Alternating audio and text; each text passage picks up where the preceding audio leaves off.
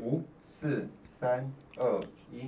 各位亲爱的听众朋友，大家好，欢迎收听《林州骂来》，我是黄月水。啊，如果你喜欢我的节目，请订阅或追踪我的频道，你就会收到最新一集的节目通知。我那念这一大段，恁就都知影是 Gary 甲我讲讲，老师，你敢是要充五十万？我讲吼，人吴淡吴淡如七亿的人在在听，啊，咱咱咱是要安怎甲人拼？所以毋免啦，人一期四十五万也是 OK 啦。当然啦，若五十万，当然我老人家会较欢喜淡薄啊。啊，但是不管怎样，我今天还是很开心哦。就是因为我今仔日呢，要访问的来宾呢是朱思倩小姐。朱思倩小姐其实她是一个很有名的名导演，尤其以女性导演来说呢，也应该是第一名啦吼。啊，所以呢，其实尤其你看伊是啊，讲讲年纪歹势，但她是生于一九七七年，差不多甲阮查某囝白岁，但是看起来足少年的吼。啊，而且他有他的学经历也非常棒，伊是国立台湾艺术大学电影研究所。毕业吼，啊，伊是独立纪录片的，呃呃呃，台独立纪录片的工作者，而且呢，伊得足侪奖啦，伊得的奖都歹讲啊。啊，因翁嘛是足出名的导演，就是杨立洲。哦，伊个杨立洲呢，不管伊是拔一条河啦，青春啦啦队啦，我们我们的那时此刻的纪录片，伊拢是列这杨诶，朱丽朱思倩拢做因咧这纪录片，伊拢做因翁啦做导演，伊的这制片的对啦。啊，伊家己呢，诶作品内面呢，譬如讲，伊哦，真的是，呃，这个这这这这么呃，族谱繁多是吧？诶，族谱繁多不被诶什么不不及备载，不及备载。对，等一下你不要出来，就族族谱嘛吼，族谱族谱繁多不及备载啊吼。啊，咱小等再来互伊家己啊，朱导演家己来讲伊的故事安尼，好，那这个。啊，石建你好，哎，嗯，各位听众朋友大家好，黄老师好，我是朱思倩，小倩，哎，真假，然后叫小倩，啊，一人家做做做做优雅一个女性啦，我想讲哦，可能啊做导演的参像王小弟迄落，啊，若无就是参像我即落安尼较较霸气啊，较粗鲁啊，甚至头毛较短，啊，但是哦，伊真正做无型的，敢若一个是刚大学毕业的小女生一样的哈，所以。那个思倩，你那小倩，你怎么会走上这条路啊？当导演。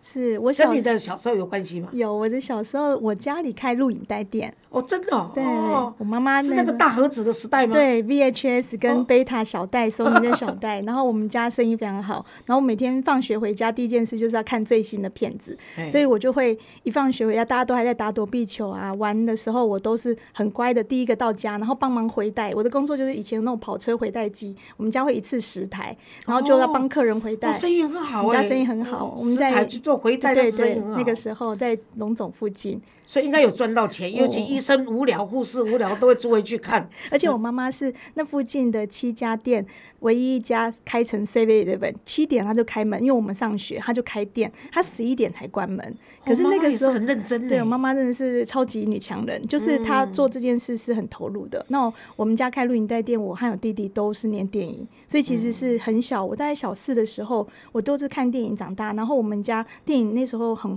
很红，那个是电录影带电很红的事情，没有只有老三台，没有 cable 台，所以家里生意真的是好到。很很多人，我妈妈那个手写，当时还没有电脑，用手写的 key 那个布子，就是每天那一千块一千块会员在收。哦，所以你妈妈那一波是真的有赚到钱。是有，对我们小时候是真的经济状况还不错，但是呃，我们看的电影多到让我小学的时候还得到校青楷模两次。然后其实同学举手说提名我的时候，我都觉得我到底哪里孝顺？然后他们就说，因为朱之倩回家都会帮忙顾店，我不是为了顾店，我是为了看最新的片子。可是因为他们都想要跟我玩，他们就。跑到我家的录影带店前面去打躲避球，有时候还砸到我们家的橱窗，但是我都都叫我叫不出来，因为我宁可看电影，我都不要玩。我就每天看最新，所以我那时候记得《倩女幽魂》刚出来，我看七八遍。然后周星驰的片子啊，还有很多港剧啊，然后还有诸葛亮的歌厅秀啊，都是我小时候的回忆。对我那时候呃回来台湾，把三个小孩子放在菲律宾，我回来台湾打拼的时候，那你知道吗？你会你有一次我是做好了一个啊，就是一个在桃园附近，他要委托我把他做一个这个器，他们要那时候刚电子工厂。电子业刚起飞嘛，那他叫我帮他做一个人事的方案，那我做好以后，然后也我请了两个研究员来帮忙，研究生来帮忙，都做好了。结果就准备要去送去发表的时候，去交货交交这个 paper 的时候呢，交这个计划书的时候，结果前一天工厂失火了。结果呢，我一百万的那个那个那个那个委委任委任钱就飞了嘛。哦，那时候对我来说。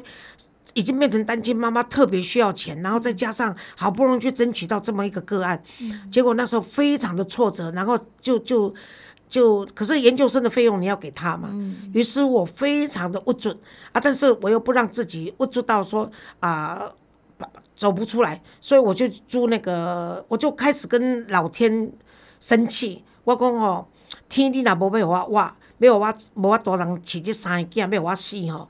我现在开始我就不工作了，我跟老天赌气，然后呢，我就去租了大概哇，诸葛亮诸葛亮的餐厅秀，我大概跨过五家百地啊那边。就是每天都看，然后他那个他怎么样怎么说？就是你在悲哀，在悲哀，看他影片，你还是会笑嘛。你本身有幽默的人，你要写笑啊呢。所以录影带跟我有一段足大感情，就是跟你同款。所以你是看录影带长大的小女生，再加上你妈妈的这个意志那么坚定哦，所以让你养成一个你。因为当导演是很辛苦的工作，哎。那小时候不知道辛苦啊，只是我没有想要成为明星，我只想要当导演。很小的时候就很希望自己可以跟电影有关，那个时候还不知道职职务叫导演，但是我没有想要演戏。我就这么神奇，这些作品都这么棒，他怎么完成的？但是我高中是念复兴美工，我是画画上来的，所以一路。高中、大学都是学美术，直到研究所才读电影。对啊，你后来你变变变成明星这一条路，在没有变成导演以前，走明星这一条路是怎么搭上的？没没有啦，我没有变成明星。有啦，你现在就是导演明星了，大家都认识你啊。没有，没有。我我我是没有呃没有想过什么明星梦，我就是很想要好好的拍电影，跟很喜欢说故事。那拍纪录片，可是现在的电影界大家都认识你，真的是，而且大家都蛮喜欢你的。我很少听到你负面的消息，我真的谢谢。这也许跟你跟你，也许跟你跟杨丽杨丽洲导演的你们这三十年的夫妻有关系。你们认识那么久啊？对我十六岁认识他，哇，十七岁交往，所以是师生恋。非法对你们是师生恋，在那个时代大概不被允许。是他就是我的老师，对哦。可是你还是很勇敢的，嗯，他比较勇敢，他要坐牢，我不用。对对对对对。不过那个杨立洲导演也是非常好的人呐，嗯，所以他你们这样子，可是同样的工作，哎，通常夫妻很难够经得起这个考验。你看。这不要说是这个电影，这个拍电影这个工作，就光一般在这个企业体，好或者个小买卖开个杂货店，那个阿伯到底就搞弯的呢？可是你们能够这样子，尤其是导演这种工作跟制片这个工作，其实你们碰到了不是只有从开始剧本脚本的这个选选选择脚本到你们投资的数那个钱的凑，还有导演要找哪里去拍，这些都很复杂。是。我们还是弯呐，还是吵啊，只是我们的吵架是很成熟的。我们的吵架就是就事论事。嗯，然后比如说同一部片子，我是制片，他是导演的时候，我们会对预算或者是执行的团队有不同的要求的时候，可能就会沟通。可是沟通不不不不不是这么心平气和，有时候就会有火气大起来的时候，跟有时候一起当剪接师，他改完他的，我我又改回来，就是两个人这样子改来改去。你们有没有哪个片子是你们冲突最大的？哦，有一有我在日本拍的三部曲，日本的《漂亮之女》是我们第一次挂双导演，然后呃那时候双导演就会。呃，造成很大的呃，呃，对不起，《新宿一东口以东》那部片子，《新宿一东口以东》就是我们在日本拍《酒店妈妈桑》，我在二十年前在东京的时候拍《酒店妈妈桑》，那是我公共电视呃刚创台没多久的一个计划。然后本来我们是两部片，我是男片，呃，他是男片，我是女片，两部片要一起。可是那年遇到日本的世足赛很轰动，所以我拍摄到的日本的黑道的抛尸事件，跟那个日本的世足赛好多事件，男片女片都有共同事件要交代。所以就两部片就只好剪辑在一起，这一剪辑在一起，两个就吵翻了。因为他要他的，你要你的。对对对，那他在我的我的酒，他是讲那个绕跑的台湾人在日本的生存黑黑户，我在讲的是日本的台湾人妈妈桑在酒店生存的，然后都是没选择才会在新宿站东口以东那边就是 Kabuki，哎这边就是那个歌舞伎町，那那个地方就是没有选择的区域生存的。呃钱啊、赌啊都在那个嗯地方，对对对毒啊都在那里。那我那时候二十几岁，所以他大我八岁，又曾经是我老师，所以所有的纪录片他又是正规纪录片研究所毕业的。对对对。那我那时候是旁听陪读他哎研究所毕业，我你的才去读创意跟他是不一样的。对我们的方向不一样。然后我是一个很女性主义，完全从女性观点来，所以我就把我的片子占的很大，他的片就很小，可是片长就两部合在一起就两小时。公共电视就给我们本来五十四两部片融在一起就变成一百，可能七十八分钟之类。嗯嗯嗯，然后我就会很很吃到三分之二，就超过一半。他把它捡回来，又变男性到三分之二。我们两个就在这个拉拉扯扯。可是我们俩很专业哦。我们俩第二天要去工作，现场工作人员第一看不出我们是夫妻，第二是看不出来我们两个有争执，就是我是他的制片。我跟在所有场合里那这面。不容易。就没有哎不你们很影响理性，对，不影响任何在工作，就是这个架绝对不吵超过这个议题之外。哦，太厉害了！要是我隔天绝对不跟你去，哎，就耍性子，哎，所以才，所以我当不了导演，也当不了妈妈桑。客人来高兴的就免费，不高兴就把人家叫流氓把他赶出去，所以真的是不行。那所以你们很你们是很理性，所以才能够做做好这么样的 partner。尤其对于日日本人来说，他们是需要敬业胜于一切。嗯嗯嗯，在日本的时候拍片，然后也是有日本的伙伴嘛，然后协助还有翻译。我们的我的日文只够吃喝玩乐，真的没有办法听懂真的日本当地人在讲什么，所以还是有日本的翻译的同仁。所以其实工作人员不算多，但是我们还是让大家不会觉得我们在争执，有所争执。所以呃，一直这样子以来维持到现在，从我是他的学生到跟他一起，比如说当他的助理。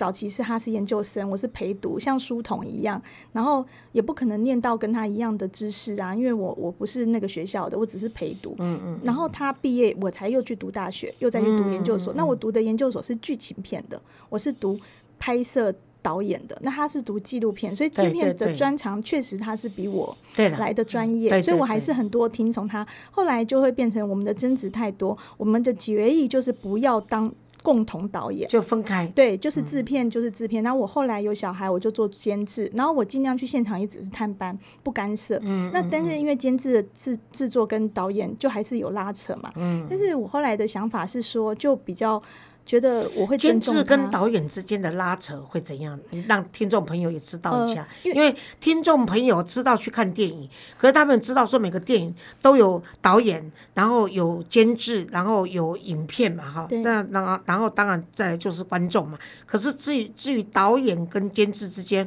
会有哪些冲突跟矛盾的地方？呃，我自己呃，像导演立州在做导演的时候，所有的内容其实是导演的结构跟故事主轴，那监制就是一个咨询的对象。嗯，那制片它其实是协助导演完成影片，控制预算、控制进度，协助财务方面，对财务跟时间控管跟团队的和谐都是制片，然后包含完成影片的进度跟品质，但是都是比较协助导演部分。但是监制是比较在导演之上的，所以监制比较是在导演需要协助的时候，请求监制的寻求他的意见。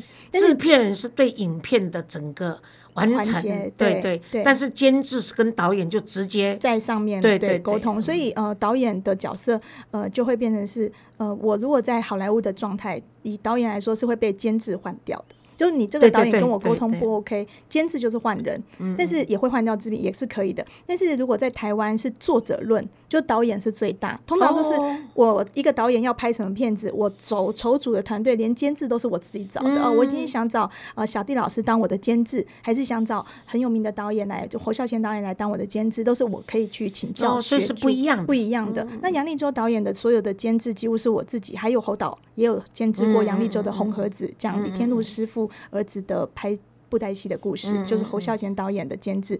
我我们的监制角度其实尽量不干涉导演的嗯原创，但是就是因为杨立洲的创意意志都是很坚定的，所以其监制也很难。可是当他自己是监制的时候，像情欲女王，对 他就会很想要跟我讨论，那我就会让他的监制尽量架空，就是尽量不让他 跟我有得吵。那他也很尊重，因为我其实跟他已经关系已经是监制很多片子，所以我也当别人的监制，你比较清楚。对，他就觉得我他意见越少越好，除非我有问他，他就尽量忍住不多说。哦，这很好，这不容易。你们其实可以做到相辅相成的，这四个字可以放在你们身上，这是很不容易的。是，哎这有朋友就算我们的生命灵数，所以我们两个生命灵数完全是颠倒的三角形，老实说合在一起叫正方形。就是两个哦三角形是颠倒，然后生命灵数的数字加起来，这样是滚不动的。但是我们居然可以这样滚动。可见我们磨掉多少脚。这也是好事啦。那你这次会去拍这个呃，情欲女哎王，对我这个看看，他是这次是名字是什么？是情侣。情欲女王。对对，情欲女王，你这一次拍这个纪录片，这个情欲女王，你是你的起心动念是什么？其实就是在刚讲那部《新宿一东口一东》，我二十年前就在日本拍《酒店妈妈桑》故事，可是当年我太年轻，那那时候的妈妈桑年纪大概就是像我现在这样，四十六、四十八左右，都在五十岁以前，正值最有魅力的妈妈桑年纪，就是大概四十几岁。其实最年轻的不会是妈妈桑，就是小姐嘛，公主。小姐她不懂事嘛，对，然后其实。太老没有人要，所以这个四五十岁是最好的、最有魅力的时候对，。而且日本的酒店文化，其实他们是要读报、会查到，他要高尔夫球，他其实是要很多跟政商名流像的早年的艺妓这样子，对对对什么都要懂。他要聊得起来，他不是去真的纯唱歌陪酒的，对对对他真的是去呃，有内涵呐、客人是去找他倾吐的，来呃，正常来说应该就是夜间的心理咨商师。对了，他们可以可以好好的去看医生的，他们也不觉得他们有病啊，他们只是想要放松。然后有一个人可以听他倾诉。对，而且他会是那个妈妈长角色，我看到其实每个人都贩卖一种暧昧，那那个暧昧就是、你好棒。我好支持你，我好仰慕你。可是这些事情在正宫的太太是不会做发生不到的对，因为她每天都在家务或小孩这个柴米油盐里面，没有教训他就已经不错了，还要赞美，假个拜的，很难很嗯难。所以所以呃，妈妈桑她其实是呃，他们没有到小三啊，他们就是在店里面的客人就是服务这样子。嗯对，协赏也是也是，协耶娜也是说他们是搞暧昧，而且他们啊、大部分也都做到职业道德，就是不去破坏人家的婚姻，是只是赚男人这个呃倾诉的这个钱就是对对，让他开酒嗯，那他开酒就会固定来嘛，那他就会这瓶酒一开，假设一两万，他就会固定要来这里，因为消掉他的 低消，他就可以喝。但是我自己在日本看到的是，我其实觉得那时候我在研究，就是这回来台湾找了很多资料。我们其实很少有情欲的探索，对然后我们在北投像那陈明章老师的音乐里面看到你这么多跟听起来像是情色文化的这些妈妈桑，或者是做呃性工作者的一些呃故事，或者是电影，或者是黄明章老师的呃黄春明老师的小说，其实这量都是少的。然后真的没有人去统计这些女性到底有多少人。然后当年他们赚进大量外汇，我们去日本二十几年前之后，其实外那个日币跟我们相差四点多倍，其实不像现在才二点多，就是日本的外币是很强势的，然后在日本生活是很辛苦的，因为因为很贵。但是他们其实，我记得我拍一个妈妈桑，当年四十六岁，就我今年这个年纪，我那时候二十一，我就问那妈妈桑说：“你来日本几年？”她说她十四年前为了家庭的生活家计，她是哥哥有弟弟，但她唯一一个女性，然后长得很漂亮。她其实来到日本十四年前，养了她的爸爸妈妈、哥哥跟弟弟，因为都要读书。她很年轻，十六岁就去日本工作。对，就做酒店小姐，做到后来变妈妈桑。那我说那十四年后呢？她说小倩你知道吗？她是用那种很感慨的口气跟我说，我十四年后我还走不了，我还在这里继续养我的妈妈、爸爸、哥哥、哥哥的老婆、哥哥的小孩，到最后都是情绪勒索了。，对，然后弟弟、弟弟的全家人。那为什么一个女性做这样的职业，当她要回她家的时候，她其实回不去？然后有一有一片望乡，就是这样子啊。是，他日本战争的时候，他这些女生都是送去为了国家送去那边当这个性、嗯。性那个像慰安妇，对，就是像慰安妇是这样子。是。可是等他们呃战争结束以后，他们其实是为国牺牲的，回到自己的故乡，没有人接受，所以他们最后就是。他们就把自己的墓碑望着大海，不望着自己的故乡，所以叫望乡。那片电影给我很大的一个、一个震撼，真的是我我那时候也是看到这个妈妈上，她是普遍现象哦。他们其实回来自己的台湾，其实也待不住，然后原生家庭好像只希望拿到他的钱，不希望他们留在这，都他们觉得没有面子。都没有人要承认他的职业，然后只是知道有一个漂亮的女儿，然后邻居都议论纷纷，然后他们家都家境很好，然后大家都不用工作，可是永远经济都无虑，那就是他一直在输入这个，呃，不管是情绪勒索或者是女身为女性的悲哀一。种一种责任的牺牲呐、对，就孝顺嘛、嗯对对对然后，然后因为被养习惯了，从学生时期就养着哥哥弟弟，所以自然而然长大以后，哥哥弟弟工作不需要怎么样，他们还是觉得你反正你赚的钱很容易。我我我辅导过好几个个案，嗯那从日本回来的也有，然后从美国回来也有，嗯台湾本地的也有。在我过去这三十年，我曾经辅导过几个个案，他们很少是因为为了满足个人的情欲而走进这种特特种行业，都是为了分担家庭的对。这个这个责任，然后才走进去的。可是呢，就是咱台湾人讲的“总鬼最无魂”呐，对。哦，就是船过水无痕，嗯。已经事过境迁了。他们就觉得有你享受你给我的福利，嗯。但是绝对不用感恩，或者是勇敢的告诉人家说说我们今天我们我们家有今天的改变，嗯。就是因为我女儿牺牲她的青春跟幸福换来的。那这种是人性丑陋的一面，也只能只有认的了哈。所以，那这一次这个情欲女呃，这个情欲女嗯。王，你拍这个纪录片的时候，是在华灯初上开始以后你拍的，还是之前拍的？嗯我我印象中我在接触 Sienna 的时候，我并不知道华灯初上。哦因为他其实华灯初上，他当顾问，他当很多骗子的顾问，我其实都不知道，哦因为他并没有提。对对对华灯初上也还没有播出，所以我们跟他的拍摄，我从来就不是从酒店妈妈上的职业在探讨他，哦纯粹是因为我回到这个年纪，我生了两个孩子，我自己知道我并不是很认识我的身体。我们台湾的性教育很薄弱，嗯对对一直到对现在，我女儿十四岁，他们的性教育的知识还在十四、十五章两个章节，就介绍一下器官，介绍保险然后套你有月经，然后保险套，如果如此就这样是悲哀。那身体后面这个皮囊下面，关于呃不是情欲而已，还有包含身体很多需求，对对对还有包含对要你所谓需要的两性关系的部分都没有去探讨。像这次 Me Too，就是因为缺乏这些性教育的，跟跟你你有了好良好的性教育，你才懂得如何去尊重别人的身体。甚至保护自己，因为我觉得身体界限是一个需要讨论的。对对对就是当我们两个人是输，因为呃，Me Too 的事情之所以延烧，是对方并不知道怎么表达，或者是有意的去探寻对方的底线，或者嗯是对对对戒酒这件事情，对对我都觉得酒精很冤枉。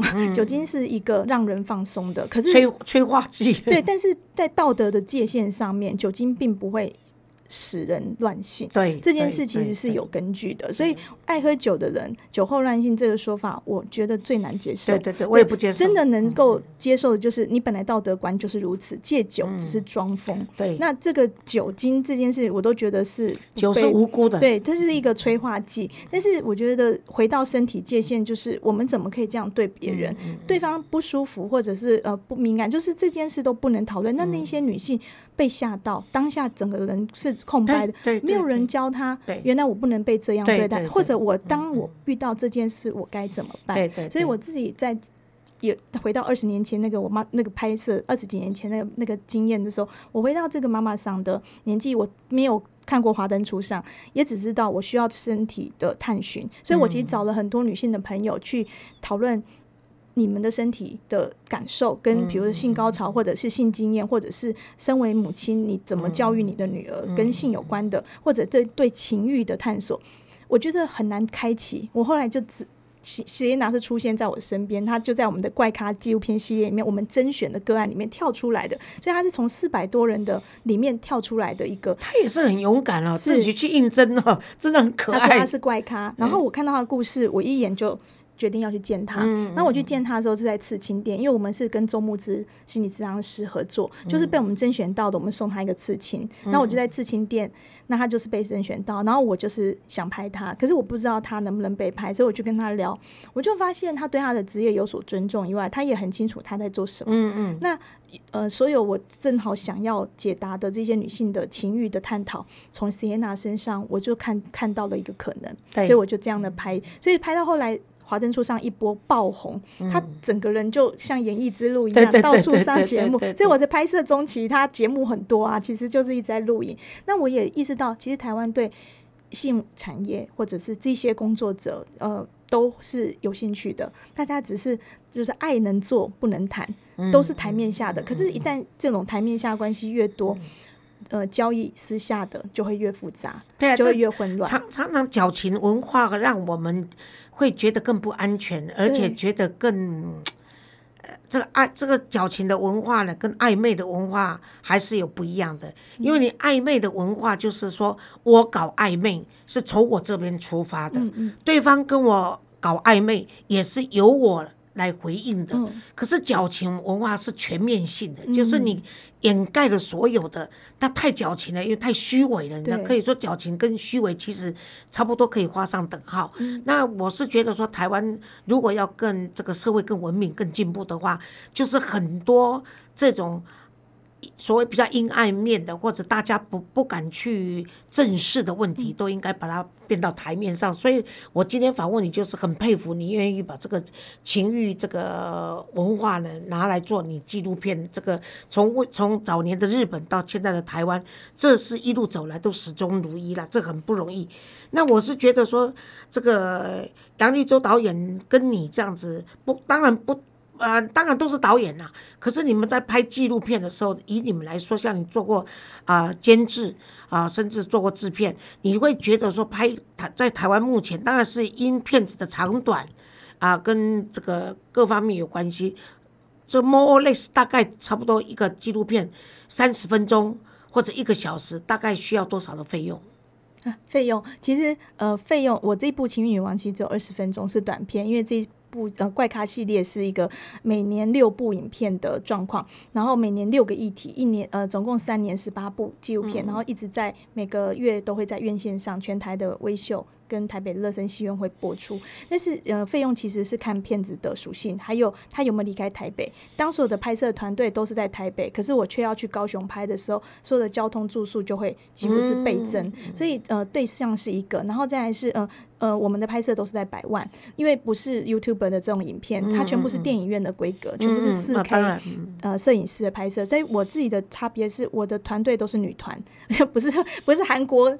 的那种美女的女团是全部从德荧光摄影师、剪接师全部是女性，我配乐都是女性，因为我其实想要让我的被摄者也是女性，然后大家都在一个很安心的信任的关系之下拍摄，因为在拍片的圈子以男性居多，这几年好多了，女导演多一点，嗯嗯，然后有人愿意做女性的灯光师、女性的收音师，早期连女摄影师都很少。对对但现，在就希望鼓励大家，就是呃，比较多人会现场从导演开始或者制片。以前在片场，我们早期在拍片的时候，像在拍《双瞳》，那时候好莱坞早期有进来台湾拍一部《双瞳》，一部惊悚片，陈国富导演的。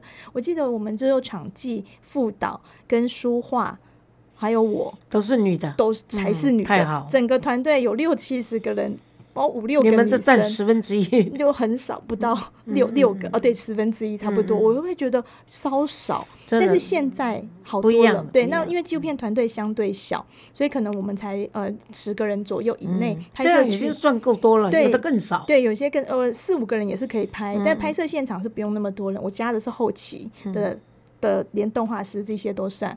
那我就尽量是希望是女团，是因为觉得台湾的女性的工作的机会，其实尤其在电影这么阳在艺术这一块真的是比较少。对，是希望他们可以多点机会。那我是女导演，我当然希望给女性的对机会多一点。女性在做表演上面可以跟男人争一个头，争争一个一个呃争一个数目啦。但是如果在导演这一块，真的是电拍电影这一块真的是很少很少所以。你真的不容易，主要也要感谢你有一个这个呃这个这个杨立洲导演的这个支持了，是是这个差很多了，是是，嗯他他也。是他也是在我这三十年认识的阶段上面给予很大的支持。他并不是一般上班族老公嘛，嗯我们这种拍片的没有六日，没有上班打卡。各位导演，可能我们熟，你们不熟啊。他是朱诗倩，朱就是朱元璋那个朱，诗呢就是呃写写文诗文，就是作诗的诗，然后倩呢就是《倩女幽魂》那个倩呢，所以朱诗倩，你们要记住这个名字，他这个是是一个很有名，已经到国际上都知名的。如果我们大家不认识他，那真的是我们孤陋寡闻了、那那个最后那个诗倩，我想问你说，如果说有至于拍这个纪录片，然后你身为一个导演，对于年轻人，你有什么样的建议呢？我自己觉得，我正好前一阵都在面试新的伙伴嘛，团队，我觉得真诚很重要。你有没有自己很真实的认识，想认识自己，不是一直往外求，不是只是想追求社会给你的成功的定义，呃，追求高薪或者是很好的职位，因为我觉得。身为纪录片工作者，他其实应该要在很边缘、很外面，有时候也蛮孤独、蛮寂寞的。算是对，但是也不能呃，也不能说呃，只是想拍电影这么简单。那个热情其实很快会被消化掉，呃，消耗掉。拍纪录片有一百个困难跟叫你不要拍的理由，它不像拍剧情片，它的那个规模支撑团队比较大，所以拍纪录片相对有人可能两三个人伙伴就拍了一部片，可是它中间还是要面临完全一样的困境，很多的处境。我自己觉得真诚这件事情很重要以外，你有没有想说的故事？如果你所有的事情都是编造，那或许你往剧情片发展是可以，可纪录片导演比较是社会的。良心或者是一股清流，就是当所有的媒体在讲一件事情的时候，我们有没有另外一个观看的角度跟眼睛，去很敏锐的看到不一样？我觉得这件事情才是纪录片导演，身为他跟剧情片导演或广告片导演、MV 导演很不一样的地方。我们之所以会在纪录片的领域这么久，是因为我们看事情的角度会比较多的面向，不会只有单一。别人给你什么，你就是对。或者是，而而是为什么真的是这样吗？我们会想从后面才去找原因，然后自己有自己本来就想知道，或者我们全部都是怪咖，我们就在这种怪的思路里面就完全逆向思考。所以在拍摄上面，我觉得真诚的态度，呃，纪录片会在追求的叫真实。可是我觉得真实是什么？真实其实是电梯里面的监视器二十四小时你都没有放过这个人，那叫真实。可是。纪录片没有这样子，纪录片其实是一个重新拍摄、再剪辑、重新组合的一个过程。它是经过导演的诠释，我剪掉不要的，或许又可以变成另外一个角度的一部片子。所以，真的在诠释上面，导演其实是一个要很有呃真诚比诚实，诚实比真实又更重要。不然，他其实诠释的事情会似是而非，会整个颠倒。就像如果我是律师，黑的变白的都是可能的。只要是纪录片导演，你是有诠释权的话，你是可以把不好的事情讲成好的。这个只要你有论论述能力，都是有可能的。所以其实还好，好在我在台湾的纪录片圈认识的导演身上，看到都是非常真诚的人。所以我都开玩笑说，我们一直在。可爱动物园是一个良心的工作，就比较是可爱，因为太无利可图，所以会待在这里。我们还是有生存之道，我们会演讲，会拍广告，还是有自己赚钱的。就是每个导演都还是有多工的，可能有人很会会卖鸡排啊，他自己做菜很好吃，就是要生存之道。但是对我们而言，如果你在纪录片圈待得下去，又我在这里已经二十八年了，就是如果在这个行业里面还可以这么久，就代表这个行业相对吸引人以外，我们也有某些特质。所以如果年轻人要入这个行业，当然他不。我也是一个很好赚，跟很多钱。如果想要跟很多钱有关的，千万不要进电影圈，因为你就直接去做钱有相关的行业。不管你要做电商啊，要做企业金融都可以。但是你想做纪录片，你一定有电影。你就是要用真诚呢，然后呢，还有良心呢，走入这个纪录纪录片的世界。对，这个是我看是朱导演要跟年轻人说的。是，好。那我们呢这一片的情欲女王呢，因为我很喜欢这个。啊，朱思倩导演，所以呢，我们会包场，啊，单亲儿童文教基金会会包场。那包场的时间呢，大概名额有一百个人。那等包完场时间呢，我们会在这个 Podcast 还有我的脸书公布。那希望大家到时候能够登记，然后一起进电影院来捧场看朱导的这个啊情欲女王。好，今天谢谢你，谢谢谢谢谢谢谢谢黄老师，谢谢各位听众。谢谢